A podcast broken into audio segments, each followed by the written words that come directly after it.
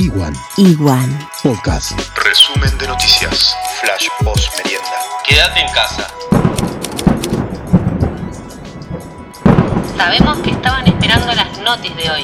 Fue hasta el que no tenía que cobrar. Los bancos también abrirán sábado y domingo. Es para cuidar a nuestros adultos mayores que van por el cobro de sus jubilaciones. Tomemos distancia en las filas. Trabajadores bancarios también exigen medidas de seguridad. Recuerden que pueden utilizar los medios operativos online. Coronavirus en Argentina. 266 personas fueron dadas de alta. Hay 1.265 casos positivos y 39 personas perdieron la vida. El mundo superó el millón de contagios. La mitad de la población está confinada. España, Italia y Estados Unidos están en situación crítica. Se agrava el panorama en Ecuador. Va en contramano. Bolsonaro criticó a su ministro de Salud por defender públicamente el distanciamiento social. Encuentro cercano. La epidemia aumenta el avistaje de ovnis en Bélgica. Con puntos en desacuerdo por parte de concejales de la oposición. Se aprobó la emergencia sanitaria, comercial y económica en Río Gallegos. Sobre puntos de discordancia,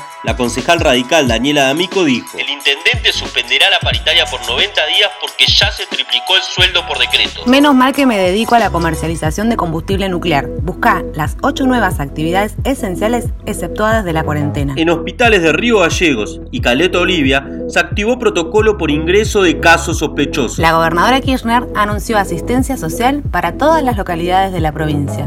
Hoy es el último día de preinscripción para el ingreso familiar de emergencia del ANSES. ¡Viva la Pepa! Autoridades interrumpieron fiesta clandestina en Río Gallegos.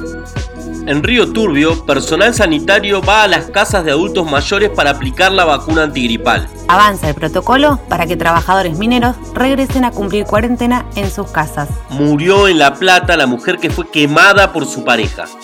La víctima fue atacada el viernes pasado y se encontraba internada con el 80% de su cuerpo quemado. No estás sola. Si sufrís violencia de género, llama al 144. La Cámara de Diputados de Santa Cruz Sesionará online.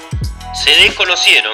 Vecinos del Calafate discutieron, uno terminó apuñalado y con el auto incendiado. Son los mini Pablo Escobar. En Perito Moreno, dos sujetos huyeron de control policial. Cuando los alcanzaron, vieron que tenían cocaína. Sin fines de lucro, la empresa Ford producirá protectores faciales.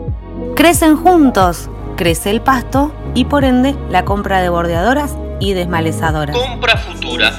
Es una modalidad que implementan algunas pymes. Compras hoy y recibís beneficios extra cuando termine la cuarentena. Chau, chau. Viaje de ida. El Pollo Álvarez propuso armar una vaquita para expulsar del país a Alex Canigia. El tipo es resolutivo. Por escasez de cubrebocas, Trump recomienda protegerse con bufandas. Peor el remedio. Se dispararon las ventas de cerveza y marihuana en Estados Unidos. Con mi balsa. Yo me iré a naufragar. Esta es la canción que elige el presidente para lavarse las manos. Hay 21 casos positivos en Santa Cruz. Pronta recuperación para ellos y gracias a quienes nos cuidan en las calles. Seguramente sucedió mucho más. Lo vamos a incluir en el informe de mañana. Equivale al dijo que me dijiste que te dijeron. Informate con Iguan. Informe actualizado viernes 3 de abril. Quédate en casa. Igual.